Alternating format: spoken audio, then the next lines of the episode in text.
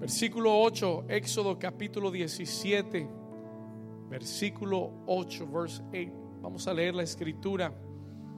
Dice la palabra del Señor, y entonces vino Amalek. Léalo conmigo. Dice, y entonces vino Amalek y peleó contra, ¿contra quién?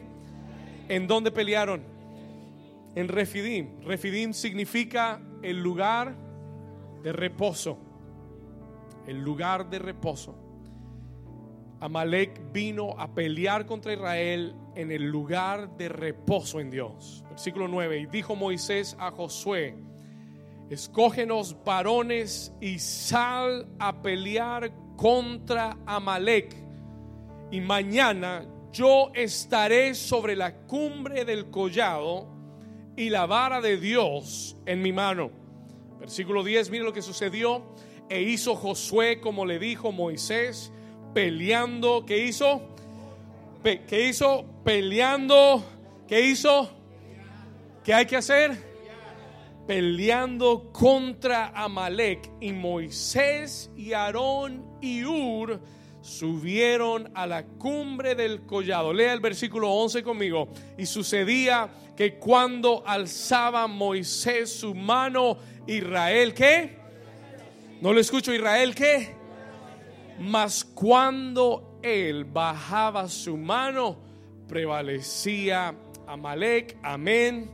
Y la iglesia dice, dígale a su vecino en esta mañana, Jehová Nisi, el Dios de mi victoria. Dígale a otra persona, dígale Jehová Nisi, el Dios de mi victoria. Puede tomar su asiento. You may be seated this morning. Muy bien. Vamos a trabajar. Let's work. La semana pasada comenzamos a estudiar este texto en Éxodo capítulo 17.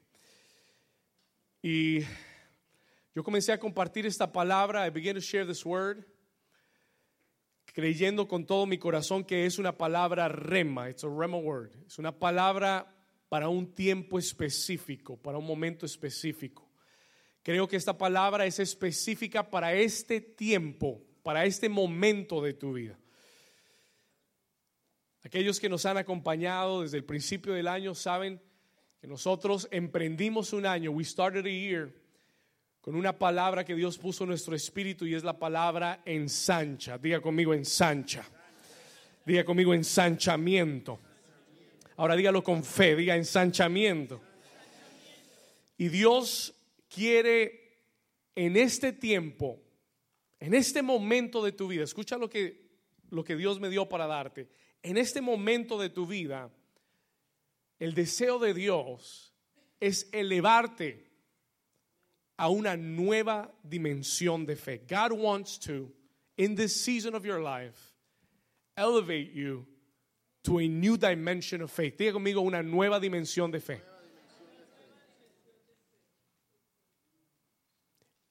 Esta temporada de nuestra vida va a requerir un nuevo nivel de fe.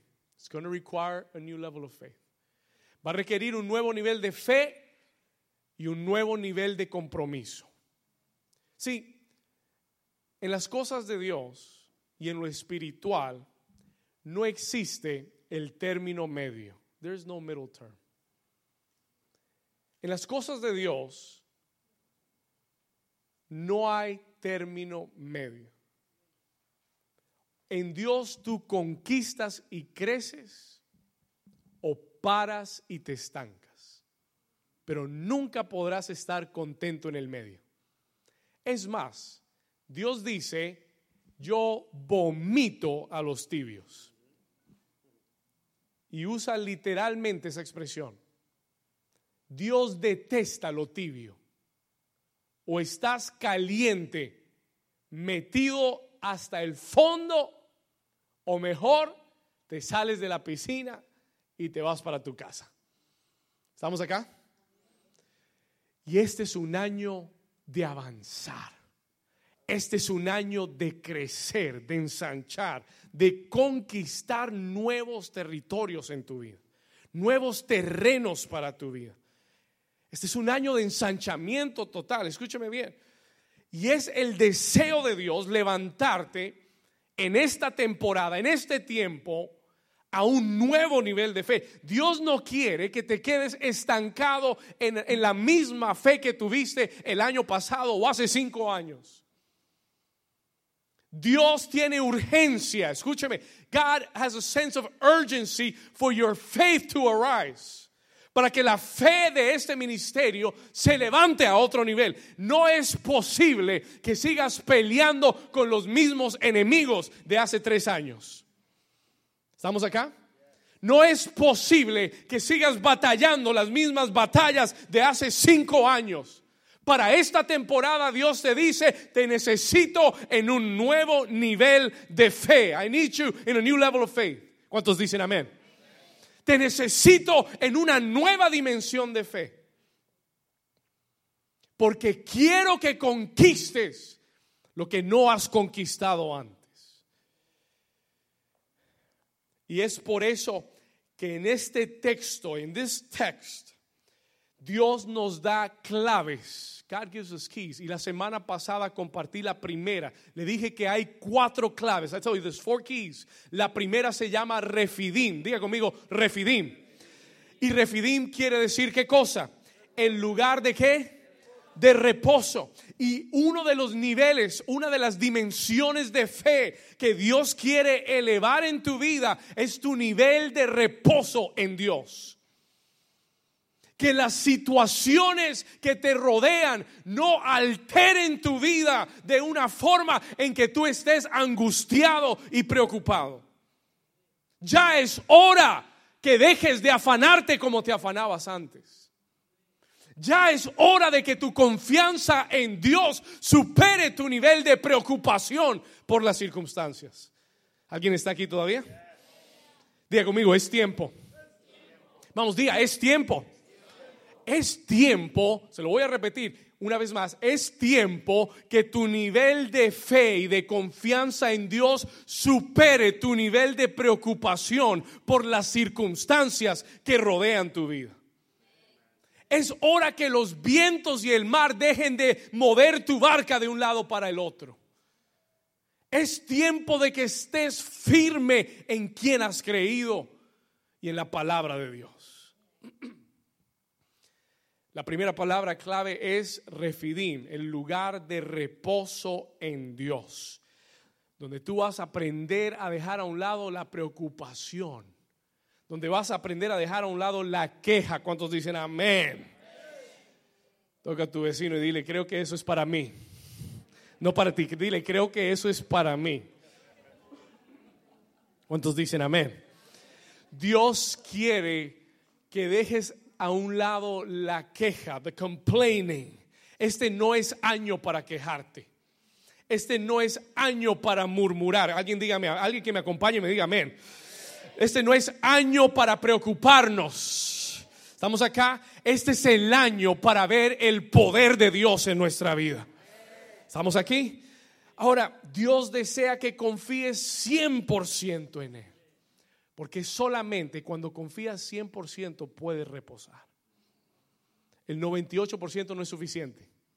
Tienes que confiar 100%. Ah, eso se llama una fe ciega.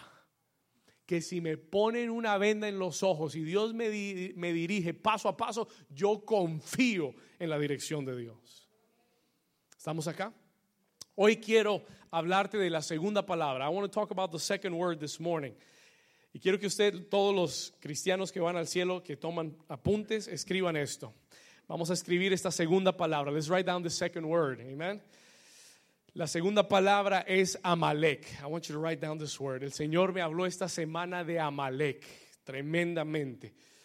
En el versículo 8 es muy interesante que de seguida eh, eh, seguido el milagro en el que Dios les los manda a descansar y les da agua de la roca, justamente seguido ese versículo 7, en el versículo 8 dice la escritura que entonces, diga conmigo, entonces, entonces quiere decir que justamente después, seguido el evento anterior en Refidim, Entonces, después de que Dios les dio agua de la roca, entonces vino un enemigo llamado Amalek. Anote ese nombre en su Biblia. Amalek se levantó y dice la Biblia que peleó contra Israel en Refidín.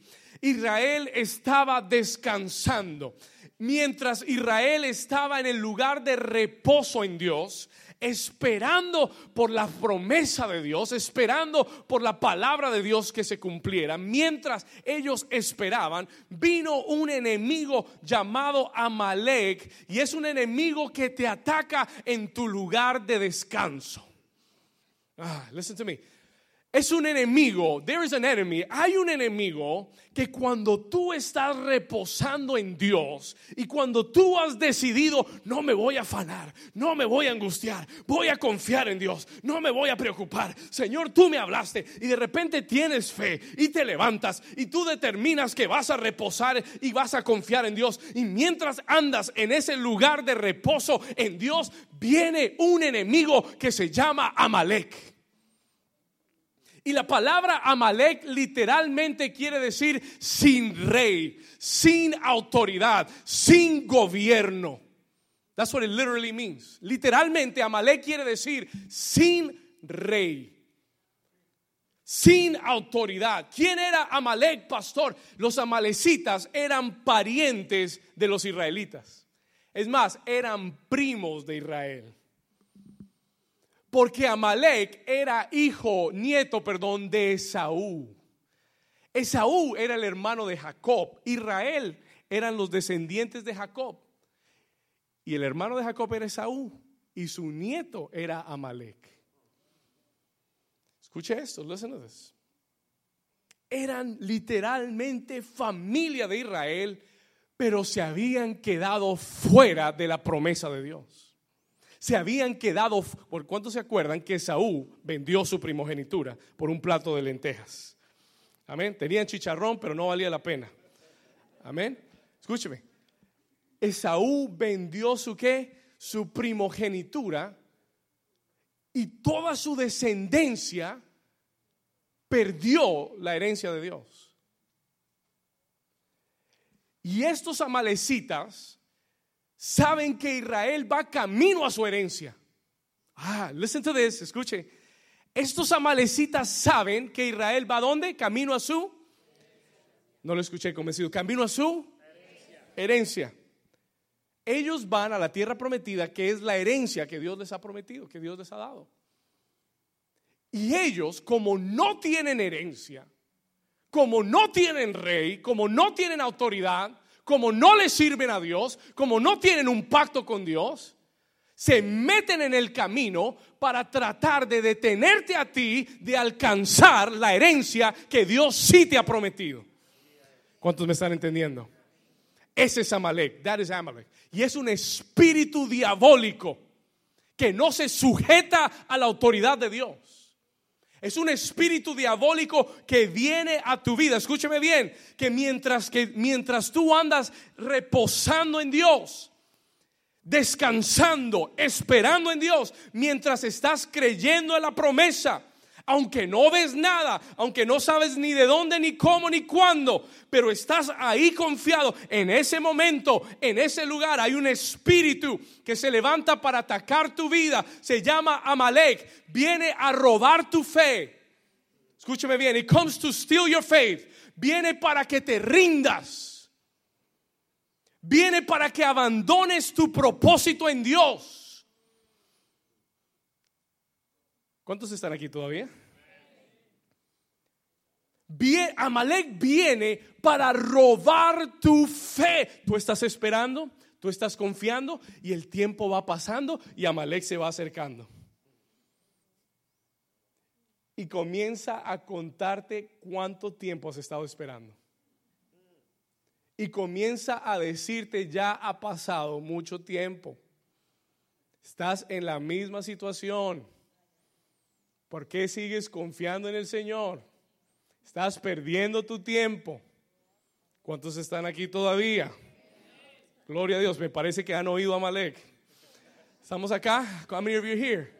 Escúcheme, escúcheme. Y Amalek viene a ese momento eh, de, reposo que tú has tratado de reposar en Dios. Y viene a hablar a tu vida, viene a, tratar de robarse tu fe, viene a que cuentes el tiempo, a que cuentes cuánto ha pasado, no nada ha cambiado, todo sigue igual. Mira la situación, mira para qué sigues confiando en Dios, hazlo a tu manera, no sigas en ese proceso, no sigas esperando, toma esta oportunidad vete para aquí, vete para allá, haz esto, haz lo otro. Eso se llama Amalek.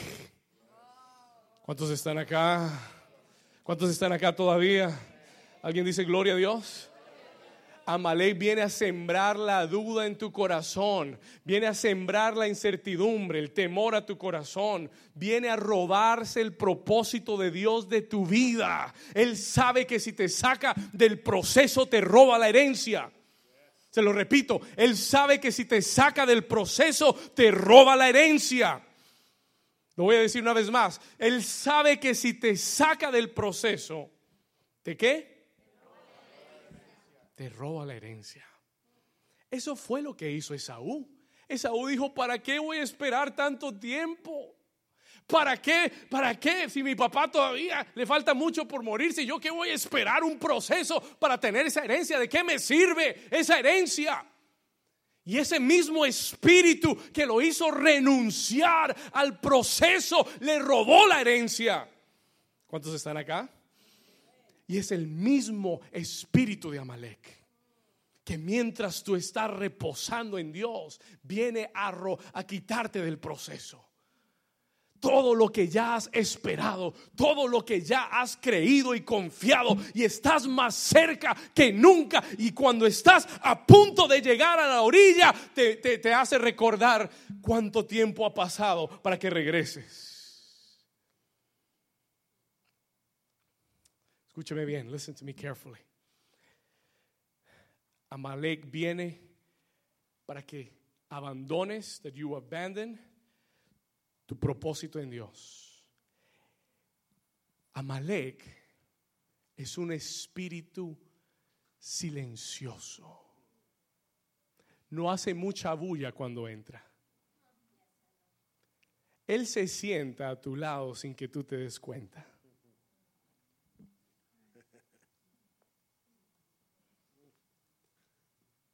Te pasa la mano por el lado te dice, ay, sí, pobrecita tú, que has esperado tanto. Ah, pero ya tú creíste, ya tú confiaste, ya tú hiciste lo que tenías que hacer. Ahora hazlo que te convenga a ti, tu manera. ¿Para qué sigues en esa iglesia? Y escúcheme bien, es un espíritu que nunca te ataca por el frente. Siempre llega por atrás. Le voy a decir otra cosa. Es un espíritu que busca a los cansados primero y a los débiles. Se los lleva primero. ¿Cuántos quieren que se lo compruebe? You want me to prove it? ¿Se lo compruebo? Deuteronomio capítulo 25. Vamos a leerlo aquí. Luis, ayúdame ahí. Deuteronomio 25. Vamos a leerlo aquí arriba. Mire lo que es Amalek. Versículo 17. Deuteronomio 25, 17. Dios le dice a Moisés, escribe esto y recuérdale esto, Israel. Pon atención. Acuérdate de lo que hizo quién. ¿Están acá? Acuérdate de lo que hizo quién. Contigo en el. Escúcheme. Eh, atención.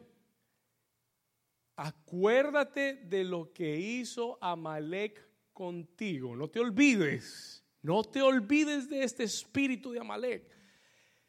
En el camino cuando salías de Egipto, versículo 18, mira lo que dice de cómo te salió al encuentro en el camino y te desbarató. ¿Dónde? ¿La qué? ¿Sabe qué es la retaguardia? La parte de atrás. ¿Cómo te destruyó? Te vino de atrás. de donde no lo veías. No te atacó de frente, te atacó por la retaguardia, como vino por atrás de todos los débiles que iban donde. No, no, no lo escuché, de todos los débiles que iban donde. Detrás de ti cuando tú estabas como. ¿Y qué más? Y trabajado y qué? Y no tuvo ningún ¿Cuántos lo están viendo aquí? Dios le dice, no te olvides de Amalek, de cómo te, te vino por la espalda y tomó a los que estaban atrás, a los más débiles, a los cansados, a los trabajados, y no tuvo ningún temor de Dios. Versículo 19, mira lo que dice, por tanto, cuando Jehová tu Dios te dé qué cosa, descanso de todos tus enemigos alrededor en la tierra que Jehová tu Dios te dé por heredad para que la poseas, borrarás la memoria de Amalek de debajo del cielo. No lo olvides. Porque a Amalek no se le puede dejar vivo. Porque si dejas vivo a Amalek, Amalek termina matándote a ti. Eso fue lo que le pasó a Saúl. Dios le dijo a Saúl, Saúl destruye a Amalek por completo. Y Saúl lo dejó vivito y coleando. Y el Señor le dijo, tú lo mataste, yo te quito a ti tu herencia. ¿Cuántos están aquí conmigo?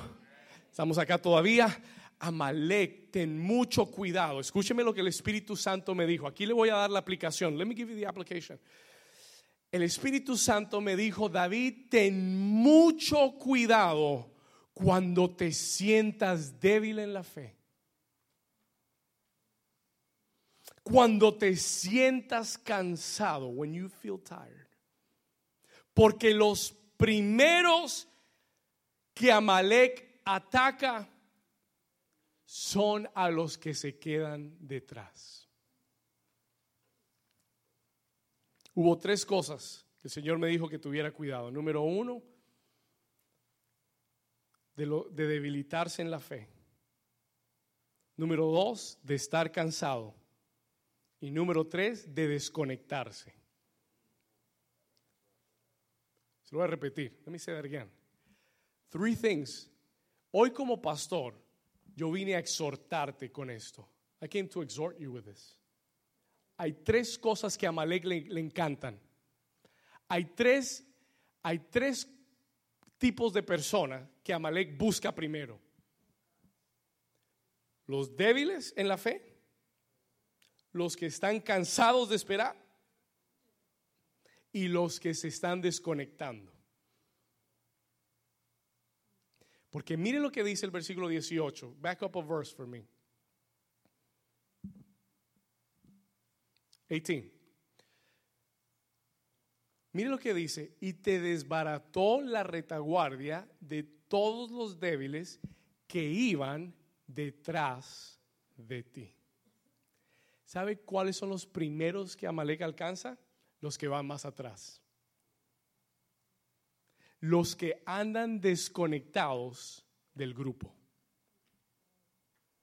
Cuando todo el pueblo iba marchando en una unidad, en un espíritu, avanzando, habían unos que estaban cansados.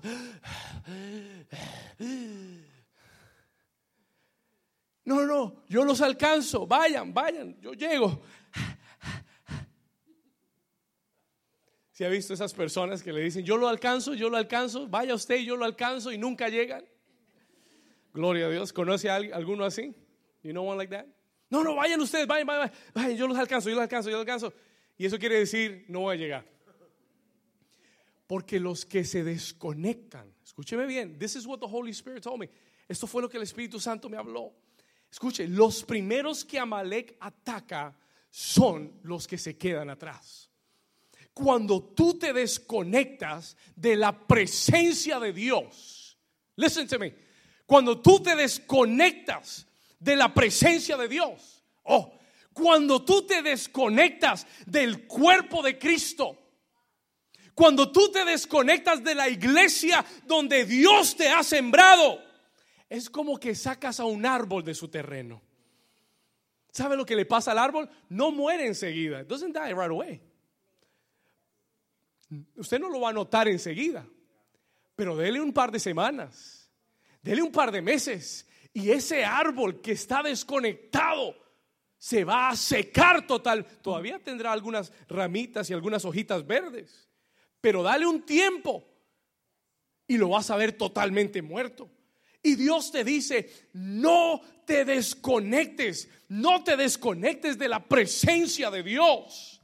No te desconectes de la iglesia donde Dios te ha sembrado. Cuando tú no estás metido en medio del fuego, te vas a enfriar. Mm. Listen to me. Cuando tú no estás metido en medio de la acción, cuando no estás en medio del fuego, cuando no estás involucrado, sirviendo, metido en algo, la, la mayor posibilidad que tienes es que te quedes atrás. Y cuando te desconectas, te mueres. Jesús dijo, yo soy la vid y vosotros los pámpanos. Y él dijo, apartados de mí, nada podéis hacer. ¿Cuántos están acá? Y este es un principio espiritual. Podemos pintarlo como, como queramos, pero el principio espiritual es el que se desconecta, se muere. Si no, pregúntele a su celular. Amén. Gloria a Dios. Hay gente que no vive sin el celular. Y siempre yo tengo, conozco a alguien, siempre anda con el cargador en la mano. Siempre. ¿Dónde va? Con el cargador en la mano. No, no, no, que estoy solamente, tengo 60%. Dios mío, pero con 60% yo, yo duro tres días. Pero en el momento que te desconectas, te mueres. Y los que iban detrás fueron los primeros que Amalek encontró. Y por eso tú no te puedes dar el lujo de estar desconectado de la casa donde Dios te ha puesto. Por eso tú no puedes darte el lujo de andar desconectado de Dios toda la semana. No puedes desconectarte de la No, pastor, vaya usted, yo, yo después lo alcanzo. No, pastor, yo, yo voy a ir al grupo de vida la próxima semana. Pues la próxima semana estoy. No, yo voy al próximo retiro. Este no puedo, pastor. Este me queda difícil. Tengo muchas cosas. El próximo estoy. Para el próximo, Amalek ya te tiene en, el grill. Te está rostizando. Fuego lento. ¿Cuántos dicen ay, ay, ay? No, estoy hablando en serio. I'm, I'm serious. Escúchame, escúchame. Listen to me. No, este domingo no puedo, el próximo domingo voy. No, no, el próximo, el próximo, el próximo y el próximo nunca llega. Next one never comes. Y cuando te desconectas, cuando no estás en nada, cuando simplemente oras de vez en cuando, cuando lees la palabra de Dios cuando te queda tiempo, escúcheme, cuando esas cosas no son una prioridad en tu vida, te estás desconectando. You're disconnected.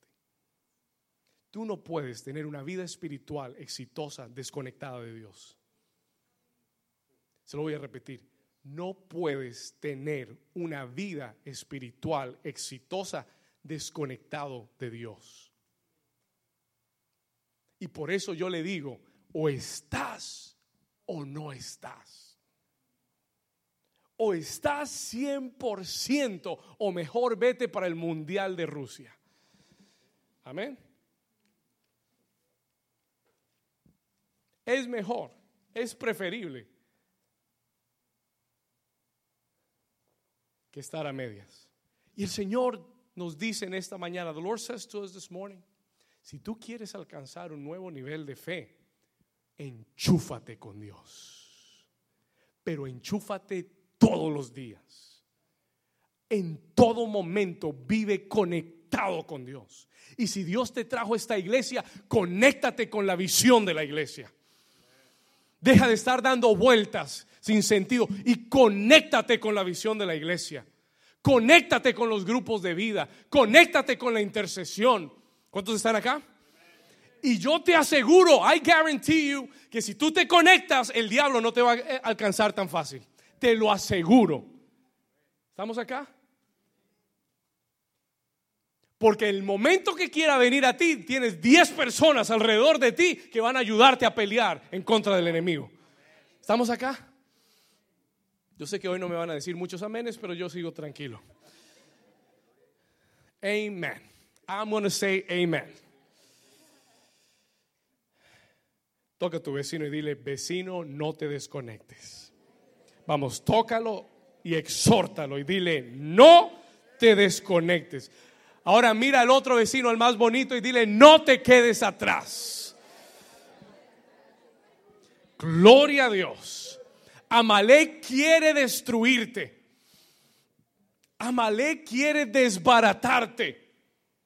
Y en mi espíritu, en my spirit, escúcheme, hace una semana atrás orando, vi en mi espíritu cómo Amalek estaba merodeando a muchos de ustedes. Y por eso Dios me paró toda la agenda y me dijo, tienes que predicarlo. And I saw in my spirit how many of you are fighting because you're tired, because you're staggering, because you're disconnected y estás peleando. Pastor, ore por mí. Yo voy a orar para que te conectes con la visión de Dios. Yo voy a, la próxima vez voy a orar para que tú ores todos los días. Voy a orar para que hagas tu devocional todos los días. Porque si estuvieras conectado, no necesitarías que nadie estuviera empujándote. ¿Cuántos dicen amén? Are you understand what I'm saying? Y, el, y yo vi en mi espíritu como el enemigo, como Amalek, está merodeando a muchos en esta temporada en este tiempo. Pero Dios me envió hoy con un mandato profético. Diga conmigo, profético. Y yo vine a declarar que el Espíritu Santo hoy se levanta contra todo espíritu de Amalek en el nombre de Jesús. Yo vine a declarar que todo débil será fortalecido. Vine a declarar que todo cansado serán renovadas sus fuerzas. Y que en este tiempo tú te levantas a conquistar lo que Dios tiene para ti. Si tú lo crees, dale un aplauso fuerte a Jesús. Pero vamos, dale un aplauso fuerte a Jesús. Diga conmigo, lo vamos a vencer en el nombre de Jesús. Hoy Dios quiere que tú te levantes a hacerle la guerra a Malek. Tienes que cansarte de estar viviendo en una montaña rusa espiritual. You have to get tired of that. Dios no quiere que sigas, que sigas en una montaña rusa espiritual. Un día con la fe en alto, quieres conquistar el mundo y al siguiente día te quieres regresar a tu país. ¿Estamos acá? Y al siguiente día quieres echar todo por la ventana. Y la Biblia dice que hay un, hay un hombre que la Biblia llama en Santiago el hombre de doble ánimo. Y dice, no crea que tal hombre recibirá nada del Señor. Porque el que pide tiene que pedir con fe.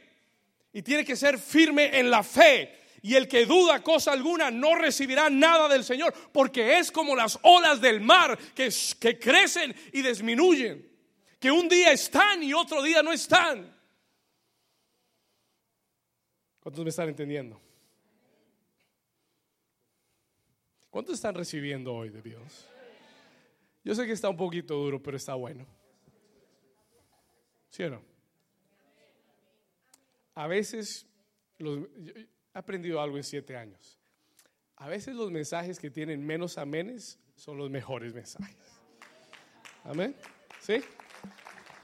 A veces los que, gloria a Dios, a veces los, que te, los mensajes que te hacen pensar y los que te caen como un guante en la cara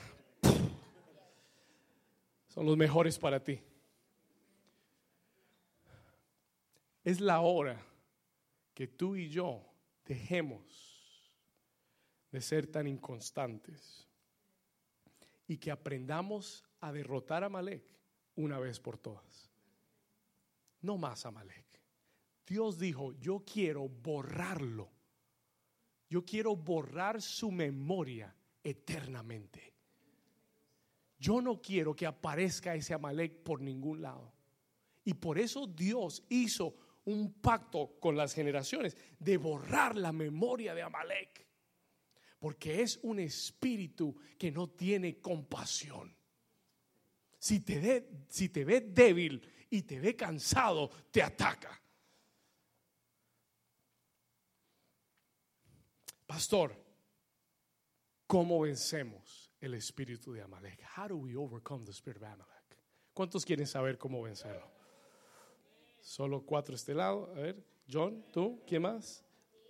Julita, gloria a Dios. Ok. Muy bien. Pregúntele a su vecino, vecino, ¿cómo vencemos el espíritu de Amalek? Versículo 9. Let's go to verse 9. Moisés le dijo a Josué, escógenos varones y sal a pelear contra Malek. We have to fight the spirit. Hay que pelear contra Malek. Moisés llamó a quién? ¿A quién le habló? Muy bien, gracias. ¿A quién le habló? A Josué. Y le dijo, escoge varones y sal a pelear contra Malek y mañana yo estaré sobre la cumbre del collado y la vara de Dios estará en mi mano. Escuche esto. Moisés sabía, pon atención, Moisés sabía que para ganarle la batalla a Malek, Josué y un ejército eran necesarios, pero no eran suficientes. Listen to me. Escúcheme. Esta es una batalla de dos dimensiones. Hay una dimensión natural y hay una dimensión espiritual. Para vencer a Malek necesitas pelear en dos dimensiones. You need to fight two dimensions. A Malek no se le gana solamente en el valle con el ejército.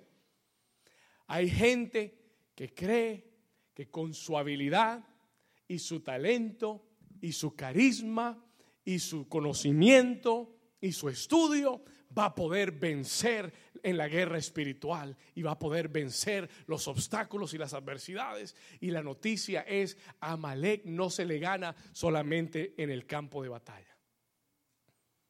Porque esta es una pelea de qué?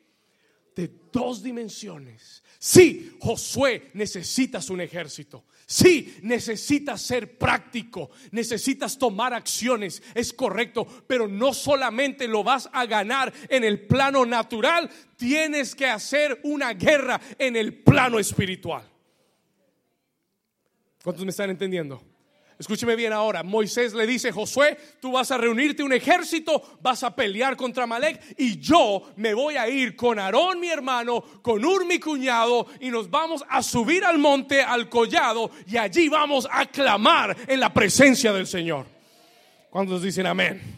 Escúcheme esto, now listen to me, listen to me carefully. Amalek, escriba esto, Amalek no puede ser vencido solo en el valle no puede ser vencido solamente con consejería. La consejería es buena, gloria a Dios. Yo doy consejería, creo en la consejería, creo en la terapia, creo en las vacaciones, creo en la medicina, pero no es suficiente. It's not enough.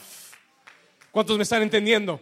no es suficiente. La batalla en el valle no es suficiente. Esas cosas te ayudan, esas cosas sirven, esas cosas son buenas, pero no son la victoria total. Porque todo problema, toda adversidad tiene una raíz espiritual.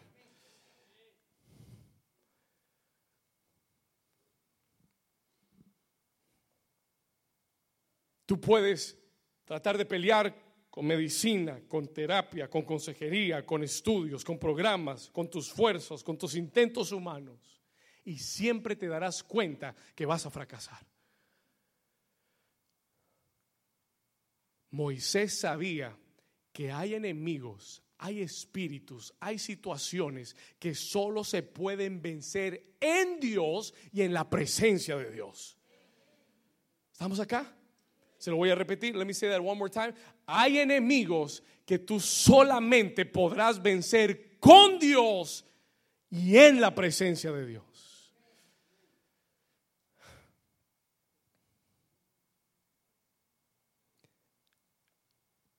El problema está que a veces nosotros, como somos más carnales que espirituales, nos enfocamos más en pelear en el valle que en subir la montaña.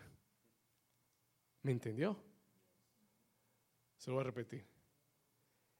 Nuestro problema está aquí. Muchas veces, la mayoría de las veces, nosotros nos enfocamos en pelear la batalla en el valle con la gente que en subir al monte delante de Dios para ganar la batalla. Y vine a decirte en esta mañana que la clave para la victoria no está en tu fuerza. No está en tu carne. It's not in your Gloria a Dios porque ustedes son muy inteligentes. Gloria a Dios porque ustedes son gente esforzada y valiente, pero no es suficiente. It's not enough. Amalek no le tiene miedo a tus grados ni a tus títulos. Amalek no le tiene miedo a cuánto levantas en pesas. Amalek no le tiene miedo a, en dónde trabajas, quién es tu jefe y para qué compañía eh, trabajas. Amalek solo se le vence en la presencia de Dios con Dios. ¿Alguien dice amén? ¿Alguien dice amén? ¿Alguien me está entendiendo hoy? Escucha esto. Denle un aplauso fuerte a Jesús. Vamos a darle un aplauso al Señor.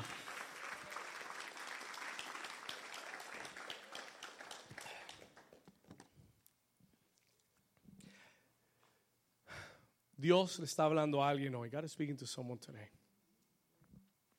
te está diciendo la razón por la que estás perdiendo la batalla es porque estás peleando en el lugar incorrecto.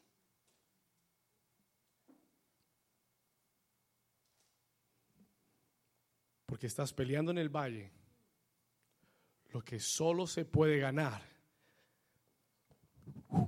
si subes al monte. El monte el valle. Desde que nosotros nacimos y nos creamos, el único lugar donde aprendimos a pelear fue en el valle. Pero cuando venimos a Dios, Dios te dice, lo que tú quieras conquistar, conquístalo en el monte. Conquístalo en la presencia de Dios. Y yo le digo a la gente, hay gente que viene y me dice, pastor, y esta situación y esto y lo otro. Y, ¿Qué hago, pastor? Y yo le digo, ora.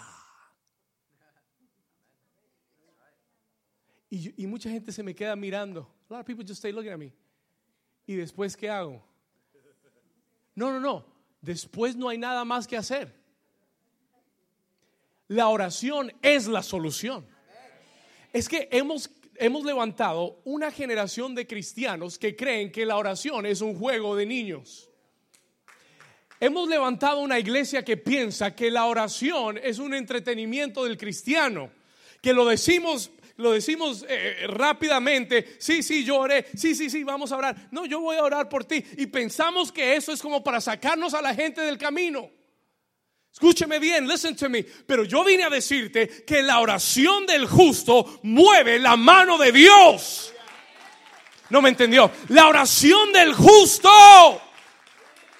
mueve la mano. It moves the hand of God. Hay cosas que Dios solamente hará cuando tú te arrodilles y ores. Come on. Hay cosas que solo Dios hará cuando su pueblo se humille. Segunda de Crónicas 7:14, si mi pueblo en el cual mi nombre es invocado se humillare, se arrepintiera, se volviera de sus malos caminos y oraran, y oraran al cielo, yo oiré desde los cielos. Yo oiré desde los cielos y sanaré su tierra. ¿Cuántos me están entendiendo? Al diablo con toda mentira que la oración no, es, no sirve. Al diablo y a su suegra con toda mentira que la oración no tiene poder. ¿Cuántos me están entendiendo? ¿Cuántos están aquí todavía?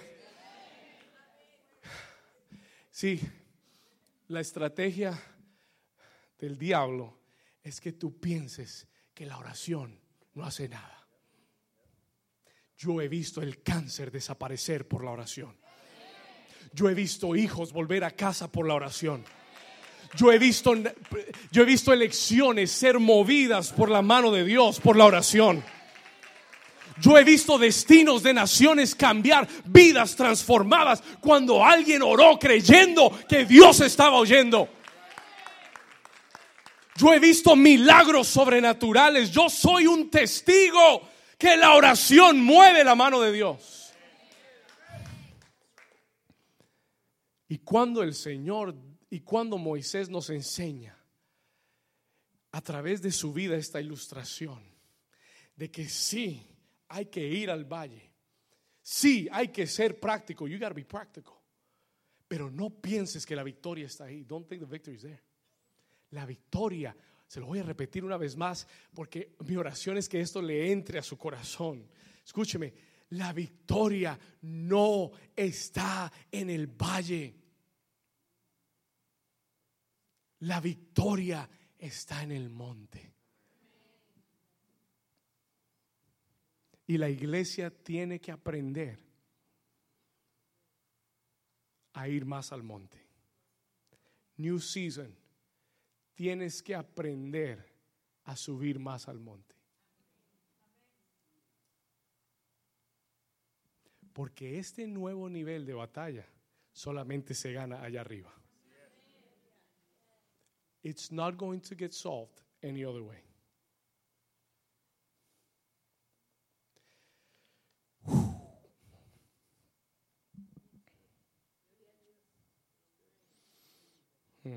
¿Cuántos Dios les está hablando? Dígale a su vecino, qué bueno que vine hoy.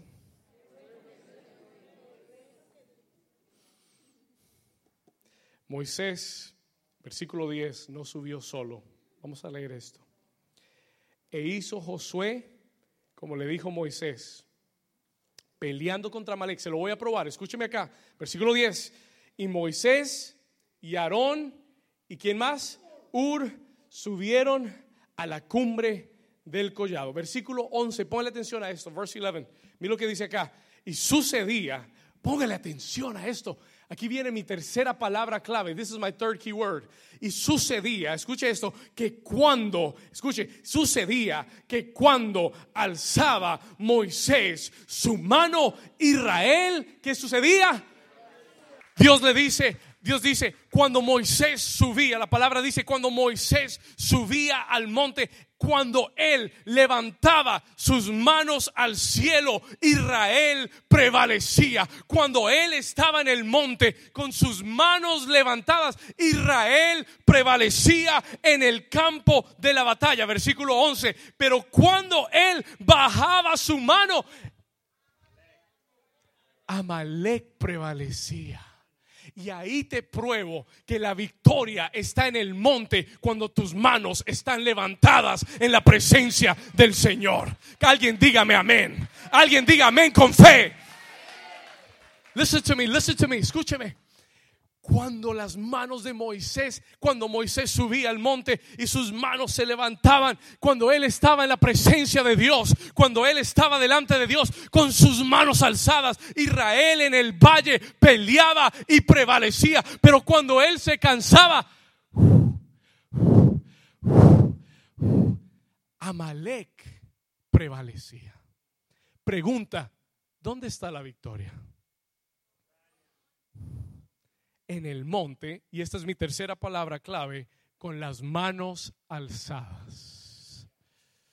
Let me explain that to you for a second. Se lo voy a explicar por un momento. Diga conmigo con las manos alzadas.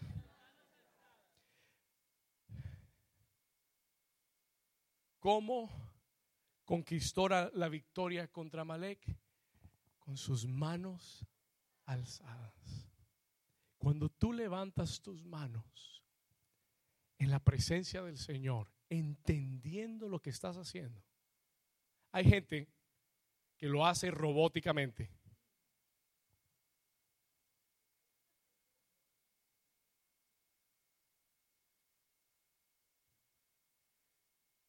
Hay gente que hay que pullarla para que levante las manos. ¿Sabes por qué? Porque tú todavía no has entendido el poder que hay cuando tú estás en la presencia de Dios y levantas tus manos al cielo, tus enemigos comienzan a caer delante de ti. You haven't gotten it yet. No lo has entendido todavía. El día que lo entiendas, vas a venir aquí temprano a adorar a Dios con las manos levantadas todo el tiempo. ¿Cuántos están acá? Escúcheme bien, listen to me. El levantar las manos es un símbolo de rendirse ante Dios. El levantar las manos es una forma de decirle, Señor, dependo de ti. Señor, aquí estoy me rindo a ti. ¿Usted ha visto a alguien cuando lo van a atracar? ¿Se ha visto a alguien cuando lo van a atracar y le ponen la pistola que hace el hombre? Me rindo. ¿Cierto? En otras palabras, me rindo, estoy rendido. Si el hombre se hace esta postura, bueno, va a pelear. Pero si levanta las manos, quiere decir, me rindo, me rindo. No voy a hacer nada, me rindo. Cuando tú vienes a la presencia de Dios, levantas tus manos, le estás diciendo, Señor, no soy yo, eres tú. Señor, me rindo. I surrender. Señor, dependo de ti. Señor, te necesito a ti. Y mientras que Moisés tenía esa postura, mientras que él tenía ese pensamiento y esa actitud, prevalecía en la guerra. Mm. Pero en el momento que él bajaba las manos, el enemigo se levantaba. Muchas veces dejamos de conquistar porque nos desconectamos de la presencia de Dios y bajamos las manos. Pero diga conmigo, gracias a Dios, que Moisés no andaba solo. Ay, hay que ser sabio. Gracias a Dios, Moisés no subió el monte solo. Se llevó a su hermano y a su cuñado se llevó dos personas cercanas a su vida, dos personas cercanas a su ministerio, dos personas que servían en su ministerio. Aarón representa el sacerdocio. Note esto, por favor. Esto es una clave. Aarón representa el sacerdocio y la intercesión. Y Ur era de la tribu de Judá, que representa la alabanza y la adoración. No me entendió. Ahora me va a entender. You're going to get it in a second anote esto, anote esto por favor. Él subió, no subió solo, él subió con Aarón, que representa el sacerdocio y la intercesión. Y se llevó también a Ur, que era su cuñado, que, que era de la tribu de Judá, que representa la alabanza y la adoración. Escúcheme acá, listen to versículo 12, verse 12. Vamos a leer acá, voy llegando al final, I'm getting to the end. ¿Cuántos quieren que ya esto se acabe? Escuché un amén, gloria a Dios. Vamos al versículo 12, verse 12. ¿Cuántos quieren que esto se acabe?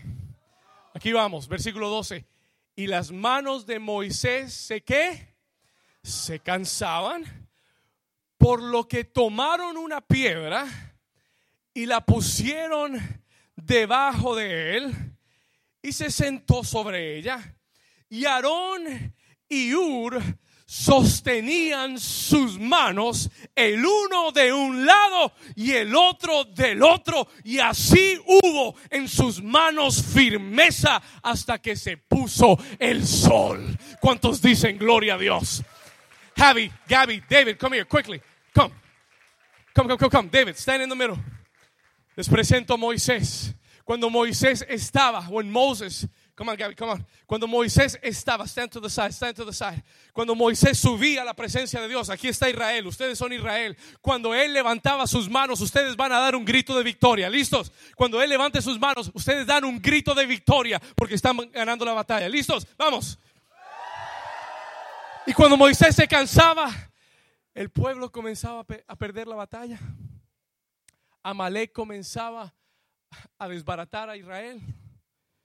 Se sentían débiles, cansados, no prevalecían, no podían. Y ellos comenzaron a ver, uno, dos, tres.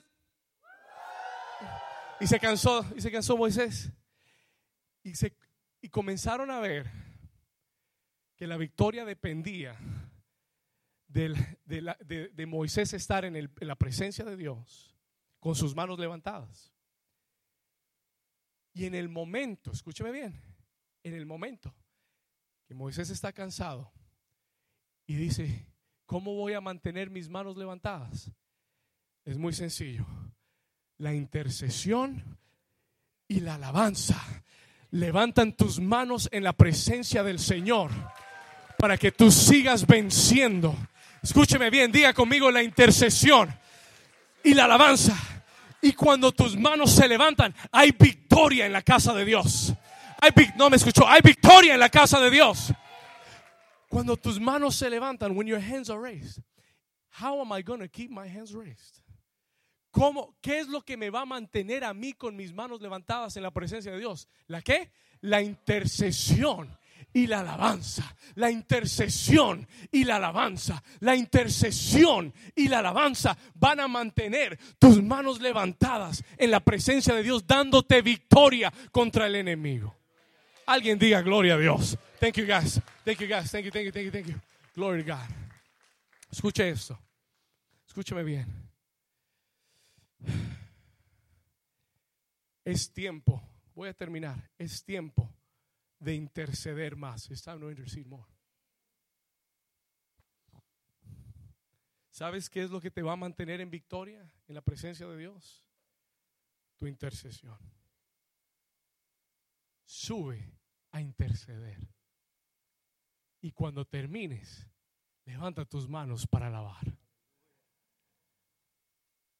Comienza tu día con intercesión y en la noche termina tu día con alabanza. Pero mantén tus manos arriba, porque tu victoria en esta temporada contra Malek va a estar en tu intercesión y en tu adoración.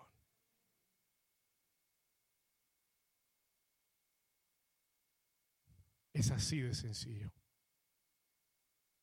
haz un compromiso con Dios. Mire, escúcheme acá.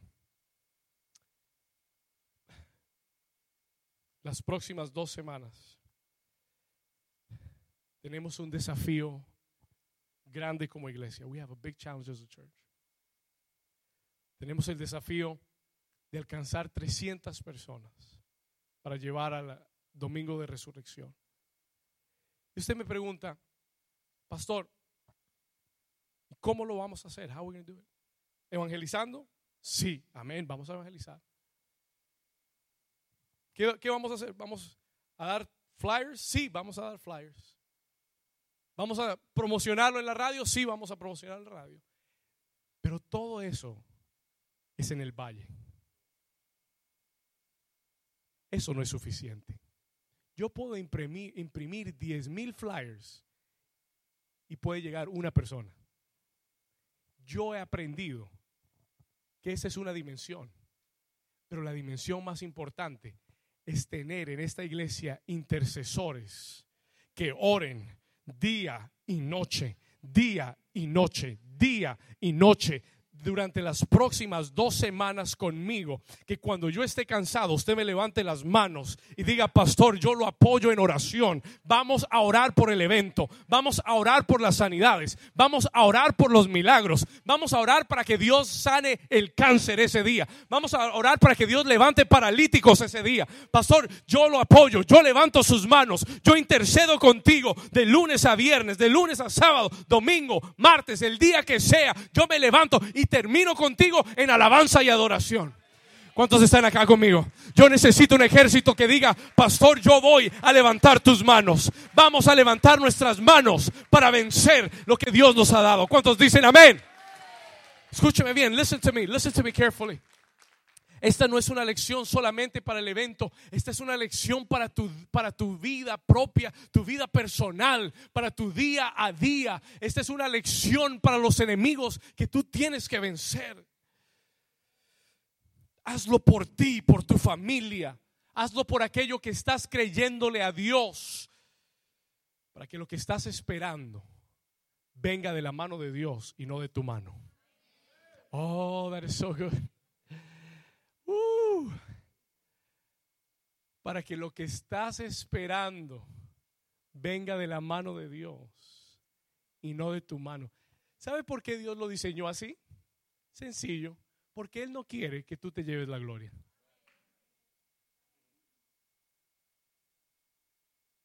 Porque hay algo que Dios no comparte. Dios comparte todo menos su gloria. ¿Me entendió? Dios no te va a dejar que te lleves el crédito.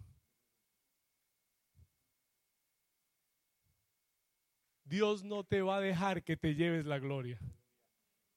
No, es que nosotros teníamos un ejército, yo los entrené. Oh, Moisés, tú no sabes cómo entrené a esos soldados. Les di instrucciones y los puse a marchar. Una estrategia que aprendí de allá de Europa, la traje aquí y tú sabes, eso funcionó a, las mil maravillas. No, no, no, no, no, no. Así no va a pasar.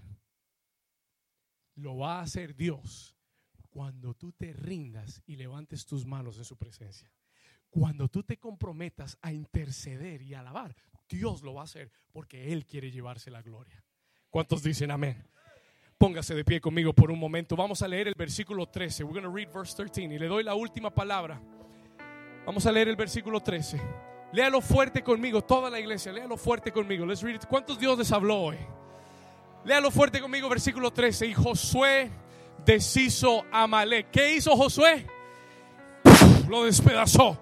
Y a su pueblo a filo de espada. Versículo 14, verse 14. Y Jehová dijo a Moisés, escribe esto para qué? En un libro. Y di a Josué que raeré del todo la memoria de Amalek de debajo del cielo. ¿Cuántos dicen amén? Raeré del todo la memoria de Amalek de debajo del cielo. Versículo 15, verse 15. Vamos a leerlo juntos. Y Moisés edificó, ¿qué cosa? Y edificó un altar y llamó su nombre. ¿Cómo? Dígalo fuerte, ¿cómo lo llamó? Diga Jehová Nisi. Dígalo más fuerte, diga Jehová Nisi. ¿Sabe lo que quiere decir Jehová Nisi? You know what Jehovah Nisi means? ¿Sabe lo que quiere decir Jehová Nisi? Nisi quiere decir mi estandarte. Nisi quiere decir mi bandera él, él levantó un altar. Cuando él vio la victoria, give me more music. Cuando él vio la victoria, escúcheme bien. Cuando él estaba en el monte, cuando él subió al monte y él vio que Israel tenía la victoria, él levantó un altar que se llamó Jehová Nisi. Porque Jehová Nisi quiere decir: El Señor es mi bandera de victoria. El Señor es mi bandera que está sobre mí. El Señor pelea por mí. Él es, diga conmigo, Él es el Dios de mi victoria. Uno solamente levanta una bandera cuando tiene la victoria. Uno solamente levanta una bandera cuando ha tomado territorio. Y Moisés levantó el altar, levantó su bandera y declaró, Él es mi victoria. Él está sobre mí. Él pelea por, por mí contra mis enemigos. Solamente en Dios, solamente en Dios. Vamos, levanta tus manos al cielo solamente en Dios está mi victoria. Solamente en Dios está mi victoria. Levante la bandera en alto. Lift up that banner on high. Levanta tu bandera en alto y dile, solamente en ti está mi victoria. Levanta tus manos al cielo en esta mañana. Oh, comienza a levantar tu voz en oración. Comienza a levantar tu voz en oración.